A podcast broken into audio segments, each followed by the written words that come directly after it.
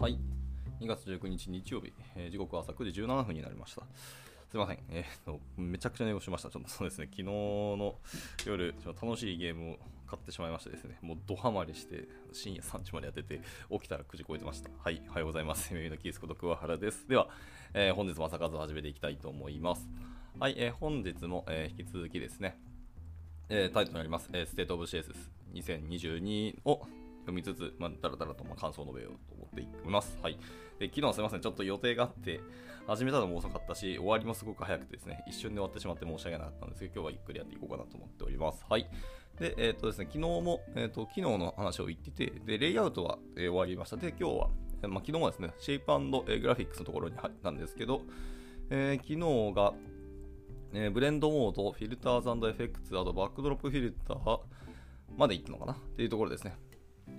で続いて今日は、えイントリンシング、え intrinsic sizing っていうところから入っていきたいと思います。早速知らない英単語が始まってて、ちょっと恥ずかしいんですけど、 intrinsic、本質的な固有なとか内部にあるみたいな意味ですね。はあはあの、えサイズだそうですね。内部のサイズみたいなところから入っていきたいと思います。はい。では、えっと、いつも通りですけど、 Can I Use からまず見ていきましょうかね。はい、こちらは、 intrinsic、えーまた extrinsic ですね。そもそも読み方も合ってるのか、これ。え intrinsic 合ってますね。はい。 extrinsic sizing だ。 extrinsic だから、まあ外部的なところでしょうね。はい。内部外部両方の sizing のところですけど、はい。こちらの max content とか min content とか、 fit content とか、まあその辺の話ですね。はいはいはい。なのでまあこちら全然全ブラウザ対応してますよね。はい。なので、見てますけど、ただサーベイ的にはですね、えっ、と、2021からスタートでですね、これは。で、えー全く知らないっていう人が20.2%で、知っている人が19.3%で、使ったが60.7%で、意外ですね、これ、もっともっと言ってると思いましたけどね、さっきの、えー感じ見ると、マンマックスコンテンツ、ミンコンテンツとか、フィットコンテンツとか、その辺のコンテンツの、えーサイジングの話ですけど、えー使ったことがある人ってもっといっぱいいると思ったんですけどね、意外と60.7%なんですね。これちょっとちなみにコメント見てみますか。えー used it but don't understand it 理解しないのに、まあ、一応使っていると。まあ、ななんとなく雰囲気で使っていることですね。もう逆の雰囲気で使えるような機能っていうのはすごくいい話ですけど、えー I'm aware about it within grid templates, but never knew it could be used with with えーグリッドの中でちょっと使うのはちょっとうんと懸念があるとか怖いなっていう話をしてますね。だけどまあ全くわかんねえよと。It could be used it with with ね。まあ幅について使えるかどうかっていうのはちょっとわかんねえなっていうところですね。とかですかね。なるほど。などなど。フィットコンテンツはよく使っています。はあはあ。なるほど。で、クールって言ったりもするし、まあ、なんか全部を使ってるわけじゃないけど、使えるものは全然使ってるよっていう方がそこそこいますね。まあ、コメント見る限り使ってる方のコメントだと思いますね、これは。使ってない方のコメントはちょっと見当たんなかったですね。ちょっと僕の英語力が足りない時かもしれないですけど、はい、そんな感じでしたね。ただまあ、俺なんか全然、なんか7、8割ぐらいいってるかと思ったけど、意外と60.7%なので、なんかもっと使われたらいいのになと思いつつですけど、まあでも2021のデータ的には47.7%が使った、で、そこから60.7%で13%伸びてますので、まあこれ多分2023も伸びるんじゃないかなと思いますけどね。いや普通に使うと思います。はい。では続いて、えっ、と、コニックグラディエント。まあ、あのあれですね。グラディエントってとこなんで、まあ、グラデーションを作るところですね。の話だと思うんですけど、まあ、まずはですね、えー、キャナユーズから見ようと思いますけど、えーこちらもですね、えっ、と、いわゆるあのイメージタグとか、まあ、グラディエントタグだったりとかっていうのそのコニックグラディエントっていうメソッドがありますね。それらのタグに対する、えーメソッドになりますけど、これもですね、全ブラウザ、IE 以外は全ブラウザ対応しているので、まあ、基本的にはもう使えると言っていいでしょうというものですね。はい、なんですけど、えー、と数字的にいくと知らないが47.1%で半分近くが実は知そもそもこれ存在は知らないと。で、知っているが37.1%で、使ったが15.9%です。まあでもこれもサーベイ2021から始まってますけど、まあ順調に増えてはいる感じですね。まあ2回目だからなんとも言えないところですけど、とはいえ、えーと前回が9.5%から、えー今回、えー15.9%の人が使っているところなので、これはまあまあ、あの使う人は増えるんじゃないかなと思いますね。僕はそんなにあのがっつりコニッククラニで使ってるわけではないんですけど、まあ、やっぱ便利は便利ですね、こういうものが。JSS で標準にあの備わっているっていうのは本当にありがたいことだと思ってるので。はいまあ、の MDN のリンクも貼られてまして、これどうやって使うのっていうところもあの書かれてますので、これすごくあの分かりやすくやりやすいので、まあ、皆さんの方でもま使ってみてください。あのグラディエントっていうので、もちろん、グラデーションのためにあるっちゃあるんですけど、グラデーションじゃなくて、がっつりこうちゃんと線線を引いて、ここからこの区画はこの色ですよっていうのをこう CSS だけで別をやろうと思ったらできるんですね。あの、MDN の公式サイトのサンプルにもありますね。あのバックグラウンドでコニックグラディエントつけておいて、それぞれのエリアごとに色をあの個別にガンと決めてるみたいなことがあって、しかもこれはあれですね。グラデーションかかってないようなあの原色の色を使ってたりするんで、まあ、そういうことも一応できますよっていう話です。はい。まあちょっと指定の仕方とか書き方が特殊なので、まあここは慣れるしかないですけど、はい。なんかまあ角度を使って書く感じですね、これは。あの、ディグっていうタイプ、単位で、書く感じになりますけど、はい。まあまあまあ、見ればわかりますが、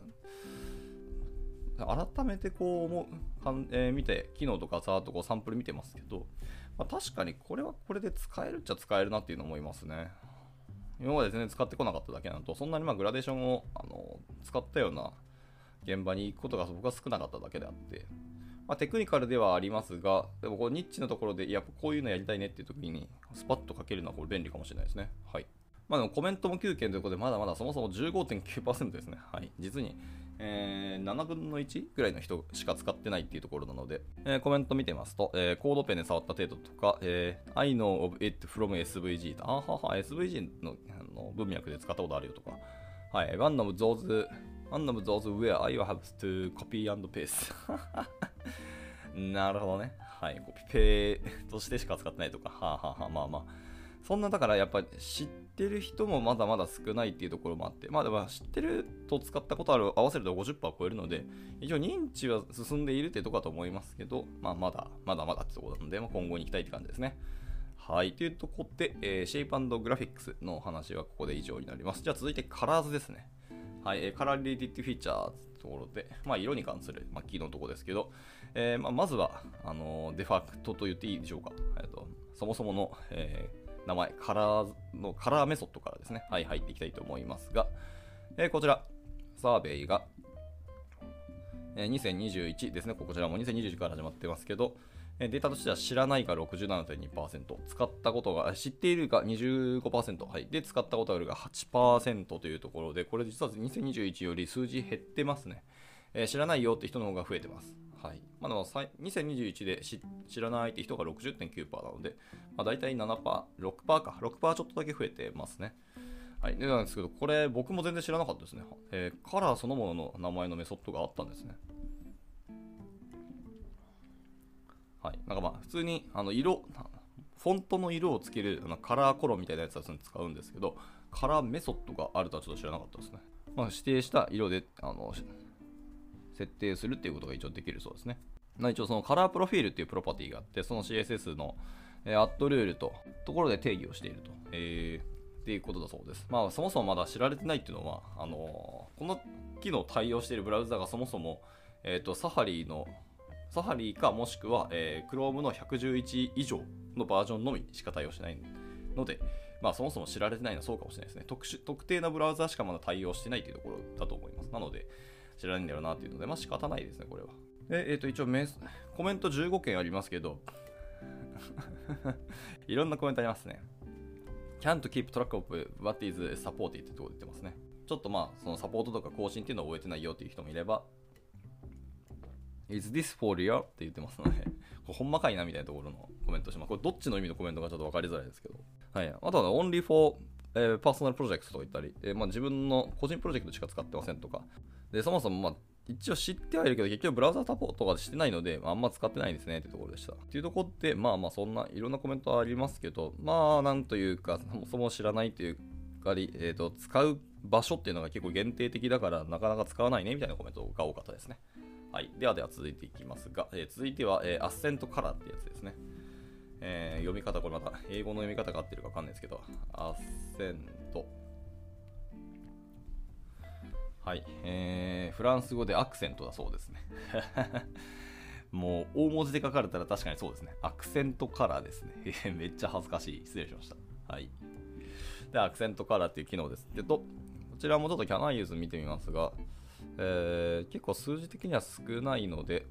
とはいえ、あでもブラウザー対応を見ると IE11 以外全然ブラウザ対応してますので、もう使える機能なんですね。なんですけど、数字で見ますと、えー、全く知らないって人が55.2%、えー、知っているが27.3%で、えー、使ったことがあるよっていうか、もしくは使っているよが17.7%だそうです。すいません、僕もこれアクセントカラーまあ、あの、名前見てふーんって思ってるぐらいなんで、まあ、知らないぜなんですけど、はあ、こんなのまたあったんですね。ちょっと色回りの機能として CSS こんなたくさんあったんなら、これちょっと不勉強を走るべきだなって思いましたね。はい。えっ、ー、と、ブラウザサポート、えー、アクセントから currently apply it to following HTML elements なので、まあ、以下のエレメント、えー、HTML 要素に対応しているというので、まあ、インプットタイプチェックボックスとインプットタイプラジオ、えー、インプットタイプレンジですね。あと、プログレスタグに、えー、と対応している、えー、タグだそう、えー、CSS のプロパティですね。アクセントカラーっていうやつです。はあ。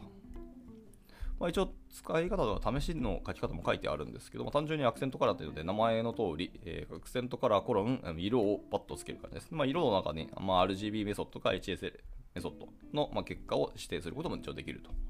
うような機能ですね。これなんかもう使うかな？どうなんでしょうね。もうちょっと詳しく見てみてないとわかんないですけど、まあ、詳しい、MADN 見たら一応機能の話はガッと載ってるので、まあその辺見てもらえればいいですけど、まあ、シンプルな説明なんで、まあ、そんな使わないかもしれないですね。あとはその特定のタグに対してのみの、えー、タグだったり、えー、と要素なので、えー、要素です CSS の機能ですので、まあ、そんな確かに使うところは結構限定的だからこそ、あ使ってる人は少ないのかもしれないですね。でもまあ、えー、前回2021よりも10%以上、えー、数字伸びているので、まあまあ少なくとも認知も増えてきてるし、今年も伸びるとは思うんですが、まあやっぱり時系列の気がちょっとしますね。僕あんま見たことないですよ。そのソースコードの中でもアクセントカラーってそんな見たことない気がします。というところでした。はい。まあまあ、これは、そんな、まあ勉強はしておいても損はないけど、そんななんか使うかっていうと際どいなっていうのが僕の単なる感想ですね。他のメソッドとかそもそもの、他にある、えー、と CSS の既存のプロパティで全然対応できる気がしてますし、まあ、その個別のタグだけに、使うようなものっていうのをなかなか使いづらい気もするんですけどね。まあどうなんでしょう。なんかそういうさっき言ったインプットタイプのチェックボックスとか、ラジオとかレンジとか使うときの、デザインが特殊なものであって、なんかその時に本当ピンポイントであのやりたいってあればこれを使うのは、まあ、まあもちろんありかもしれないですけどね。えー、続いて、え、カレントカラーっていう機能になりますね。えー、これも俺知らなくてちょっと大変申し訳ないですけど、キャナイユーズ見ますと、ついに IE11 まで対応した、えーと、全ブラウザ対応の機能ですね、これ。いやー、マジっすか。ちょっと 恥ずかしいですけど、僕多分この知らない勢ですね。いや、大変に申し訳ないです、これは。はい。で、えーと、全く知らないが36%、えー、知っているが16.8%で、使ったことがあるもしくは使っているが47.3%で、過半数の人は使っていると。いやほ本当にこれはただ単に僕が不勉強すぎると CSS あんま触らないでロジックばっかり書いてるっていうのはもろバレする結果になりましたね。いやー、IE11 まで対応してる全部ら対応してるので、これ知らないは さすがにちょっと、本当に不勉強と言わざるを得ないので、はい、反省します。で、一応コメントを見ますと、コメント28件あって、はい、2022 isn't defined by CSS3 って言ってますけど、定義されたんじゃないですかね、これ。と思いますけどね、はい。えー、じゃあ2021 throws me off。はい。haven't we have this for years and years? と言ってますね。Haven't we had this for years and years? いやいや、それもどうなんですかね。slows me off と。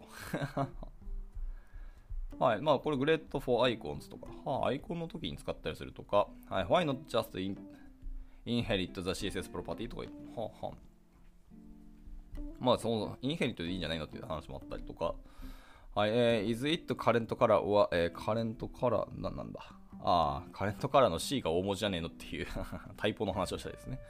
とか、まあでもあと、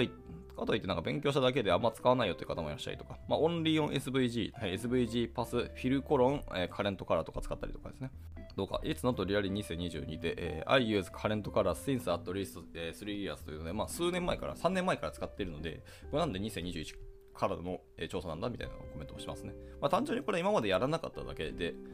えー、ちょっとやってみたらどうなんだろうっていうのを思いついて、この中の人が、えー、っと、カテゴリーに増やしたかと思いますね。まあ実際でも47.3%の人が使っているというところで、うー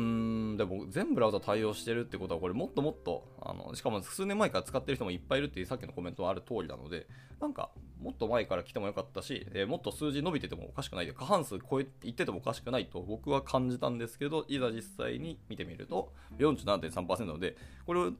中の人はもしかしたらあのこの数字を見てあ少ないなっていう風に感じるのかもしれないですね。というところで、まあ、改めてちゃんと僕らが思っていることを本当にそうかっていうのを確認をしたような感じに僕は見えました。はい。では続いて。続いては color mix method ですね。はい、えー、こちらはですね、 Can I Use 見ましたけど、えー、ほぼほぼ全ブラウザ対応してなくて、あいあれですね、Chrome の111からですね、えー、モダンブラウザまで対応してます。というので、まあ、まだまだものすごく新しい機能なので、はい、そもそも使っている人も少ないと。えー、数字で見ても、えー、全く知らないが74.9%、えー、知っている22.3%で使ったことがあるが、えー、3%ですね。というところで、もう全然そもそも使ったことがないというか、もう知らないがそ本当にそうですね。はいまあ、Chrome しかも対応しないので、えー、Chrome が先んじてあの実装した機能なんだろうなというところでした。まあ、なので、これはまあ、そもそも使うかっていうと難しいですね。やっぱりブラウザ対応しなきゃいけないのが僕らはフロントエンドエンジニアなので、Chrome だけしか使えないっていうになると、まあ、Chromium は使えるかもしれないんですけど、でも Edge も使えませんって書いてるので、これはまあまあちょっと静観しておくのでいいかもしれないですね。まあ知識と知っといて、あ、こんな感じなんやっていうのがあるのは全然いいと思いますけど。はい、では続いて、 wide gamut、gamut colors っていうメス、えー、機能ですね。えー、っと、スペルがわからん。ですみません、発音がわからん。えー、G-A-M-U-T。G-A-M-U-T で gamut ですね。はいはいはい。普通にそのままでよかったです。はい、なんか全域とか全ての範囲みたいなことを意味する、え、英単語ですね。はい、で広い、えー、全域の広範囲の、まあ、色ってことですかね。えー、 wide gamut colors っていうことなんで。えー、で、キャナイズ見てみますか。こちらも。はい、キャナイズ見てみますけど、はい、えー、こちらもですね、えー、サファリと、えー、クローブの111以上っていうところですね。うん。のブラウザで一応対応してますということで、まあやっぱそもそもこちらも機能として若いので、ほとんどのブラウザはそもそも対応しないので、そもそもまあ皆さん知らないが、やっぱそれは数字として大きいよねっていうところでした。じゃあ数字いきますと、えー、全く知らないが71%、えー、知っている26.6%、えー、使ったことがあるが、えー、その残りの数字なので2.6%です。というので、まあ予想通り、全然皆さんそんなもんあったんやみたいなところですね。まあ、これ漏れなくですね、僕も含めてですけど、その Chrome の最新とか、えっ、ー、と、ブラウザ、サファリとかの最新とか、そういう、あのですね、アップデートブログを実際に読んでいる人が意外と少ないんじゃないかなというですね、読んだとしても、えっ、ー、と、認識をしてない人の方が多いのかなっていうところですね。まあ、そもそも、そういうなんか Chrome とかの、えー、サファリとかの公式ブログを、とかリリースノートを毎回ちゃんとチェックしている人っていうのはやっぱそもそも世界でも少ないんだろうなっていうふうにまこれを見ると、えー、感じますね。まあ、実際は分かんないですけど。まあ、だからといって別にダメって意味ではもちろんないんですけどね。はい、ただまあコメントを見てるとも15件とか、えー、18件ですね、あるので、まあ、ちゃんとコメントしてるとかあのチェックしてたりあの気になってる人はもちろんいるんでしょうね。はいまあ、ちょっと見ますかね。軽くコメント見てみますと、えー、It's not ready ははとかもありますし、I don't use features that don't have wide support yet はーね。はいはい。この機能をそもそも使ってないけど、まあ、でもそもそもサポートができてないよねって話なので、まあ、使わってないと。まあ、やっぱそりゃそうだよね。ブラウザーサポートはしないんだから、それはちょっと使うのもねって言ったんですね。まあ、そういうコメントが多いですね。やっぱり、ブラウザーサポート not there yet って言ってますので、まあ、その辺がまず、まずまずってことですね。なので、まあ、ちょっと皆さん静観してるんでしょうねということでした。はい、では続いて、えー、続いては relative、えー、 colors ですね。はい。 relative colors と読むのか、 relative colors と読むのか、どっちなんだろうと、未だに僕はわかんないんですけど。はい、ちょっと、まあ、えっ、ー、と、えー、俺毎回調べてるな。 relative、もしくは relative の発音記号を見てますが、 relative ですね。 relative、レ、レだな。 relative なんですね、これ。はあ。そもそも発音間違ってたはい。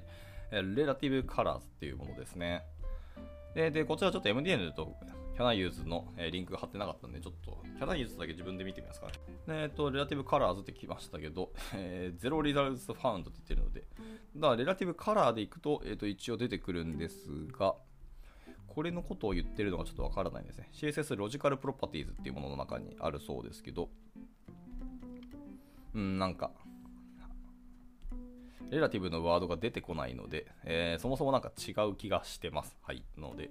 これちょっと一回もう、静観というか、後で調べてみますね。はい。で、全く知らないっていう人、数字でいくと、えー、68.7%が全く知らない。えー、24.1%が知っている。えー、使ったことあるが7.4%だそうです。ふん、なんか意外と知らないが俺もっと多いと思ったんですけど、67、8%、70%近くとはいえ、えー、30%ぐらいですよ。3割近くの人は知っているに入ってるんですね、これ。うん。っていうので、まあ、サーベイも今年からスタートなんですけど、僕の中では結構使ってる人多いんだろうなと思いましたけど、えー、Waiting for Extended Browser Support っていうので、はあ、やっぱそのブラウザサポートを待っていると。とかですかね。えー、no, えー、really, this is a valid CSS って言ってバリッド CSS なんですかっていうのが面白いですね、これは。えー、とりあえずまあ、ノーだと言ってますと。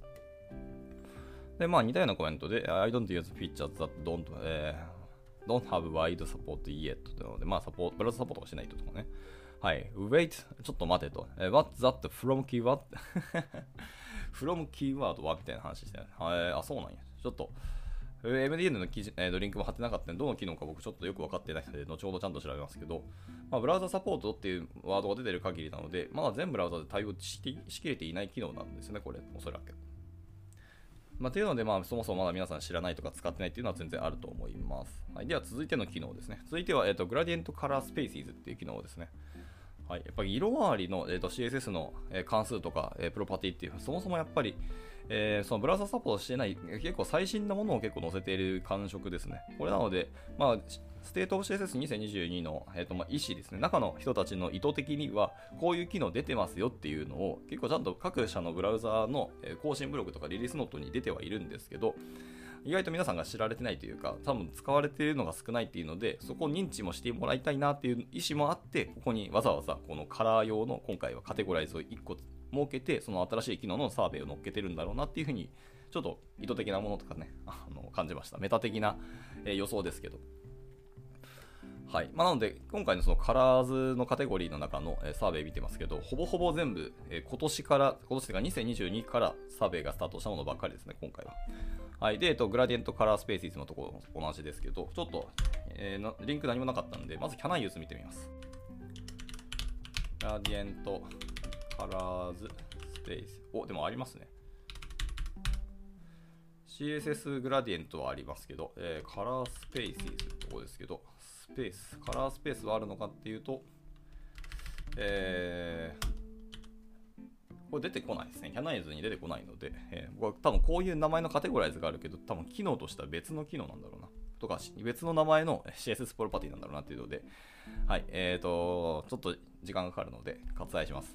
で、まあ、数字だけ見て見ていきますと、えー、全く知らないが61%、えー、知っているが20.2%、使ったことあるが18.9%なので、えーと、4割近くの人はもう少なくとも認知はしているし、えー、18.9なんて、えー、2割近くの人、まあ、だから要は半分の人、半分じゃないですね。2割の人は、えー、使っていて、2割の人は知っているというところなので、意外と認知度は進んでる機能なんですね、これ。いやー、ちょっと僕が不勉強で申し訳ないですね。グラディエントカラースペーシーズっていう名前聞いても全然ピンとこなかったので、後で調べてみたいと思います。ただまあ、えー、今回のその新しく出た調査の中で、比較的使われてる率が高いですね、18.9。他のものよりも全然高いので、まあ、これはもちょっとちょっとずつ今年も市民権を得るような機能なんだろうなちょっと思いました。はい。では、えー、っと、カラーはこれで以上ですね。はい。今回の CSS 機能のカラーズは、ほぼ全部、えー、っと知らないものばっかりですね、僕としては。もう一回ざっといきますと、カラーメソッドですね。カラーっていう、え、関数です。あとは、えっと、アクセントカラーっていうプロパティ、えー、カレントカラーですね。まあ、カレントカラーはもちろん、あのもっとめちゃくちゃ皆さんご存知っぽくてですね。これはあの先ほども言いましたけど、知って使ったことがある47.3%で、まあそうだよねっていう感じはしました。ちょっと僕が不勉強で知らなかっただけなんですけど、これを除くとですね、他は全部そうですね。あのー、全く知らないっていう方が圧倒的に多いですね。あと、 color mix method とか、えー、 wide、えー、ゲイマガ gamut colors ですね。と、えっ、と、 relative colors で、え gradient color spaces というふうに続きます。なので、まあ、結構色回りの、えーと、CSS プロパティとかメソッドが各社、各ブラウザーがいろんな機能を実装し始めているというので、なんかこれ面白いですね。言われてみると、そんなに色回りのところって、もうなんか整備され尽くしてるんだろうと思ってたら、意外とそうでなかったので、今後もですね、なんか各ブラウザ今色の方に結構注力を置いてなんか実装してるんですかね。わかんないですけど、まあちょっと後ほどですね、まあ、この CSS の、えーと、サーベイの朝活が終わった後ですね、まあ、久しぶりにまた各社のブラウザーのリリースノートのブログを読んでいっても面白いかもしれないですね。だいぶ前にあのサファリ16ベータ版のですね、更新ブログとか読んでたんですけど、そこでサファリがそんなにウェブと向き合ったんだっていうところを僕は結構注目してたんですけど、ついにでもなんか16.4で、ついにプッシュ通知が実装されたんじゃないのっていうのがなんか出てましたね。なんか一応でもオンリー PWA って書いてあったんで、まあ、PWA 対応してるものの時もののみ、えーと、プッシュ通知って書いてあったんですけど、でもプッシュ通知をブラウザーでやるってまさしくそれ PWA じゃないって話がするので、えー、も僕らが求めていた、えー、サファリでのプッシュ通知が実装されたんかなっていう気はしてます。16.4ですね。まあちょっと僕も手元で試してないですけど、公式、中の人のツイッターのツイートでそういうこと言ってたので、こら辺は楽しみだったりしますので、まあやっぱりちゃんと各社のブログを追うって大事だなってこうつくづく感じるなっていう日々でございます。はい。で、まあ各社ブログを追うのちょっと大変なので、その辺はやっぱりあの JSR.info ですね。はい、あずさんの更新を待っていくと多分乗ってくるはずなので、まあ、それを見るのが、まあ、一番こう楽をする方法だったりしますけどね。はい、というところで、えっと、区切りがちょうど良いので、ここで今日の朝活は終了しようと思います。えー、明日はですね、インタラクションの、えー、章から入っていきたいと思いますね。インタラクション入って、これ結構短いんですぐ終わると思います。で、タイポグラフィーですね。タイポグラフィーは多分一瞬で終わりそう。であと、アクセシビリティまで、明日は行きたいと思いますので、また、えー、のんびりやっていきたいと思います。ではでは、えっ、ー、と、今日ですね、日曜日の朝早くからですね、え S の人という方と、えー、ネブさんですね、はい、ご参加いただき大変にありがとうございました。はい、えー、今日も日曜日ゆっくり休んでいただいて、また明日からですね、月曜日、1週間走っていけたらと思います。で、2月ももうですね、早くももう最終週とかに来るのか。いや、早いっすね。今年始まっても2月ももう終わりが見えてくるっていうところで、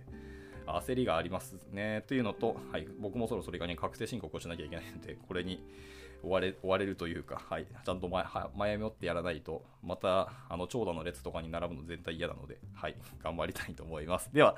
えー、今日も朝活終了したいと思います、えー。ありがとうございました。お疲れ様です。And now, a short commercial break. 現在、エンジニアの採用にお困りではありませんか？候補者とのマッチ率を高めたい辞退率を下げたいという課題がある場合、ポッドキャストの活用がおすすめです。音声だからこそ伝えられる深い情報で、候補者の興味関心を高めることができます。株式会社ピトパでは、企業の採用広報に役立つ、ポッドキャスト作りをサポートしています。気になる方は、カタカナでピトパと検索し、X またはホームページのお問い合わせよりぜひご連絡ください。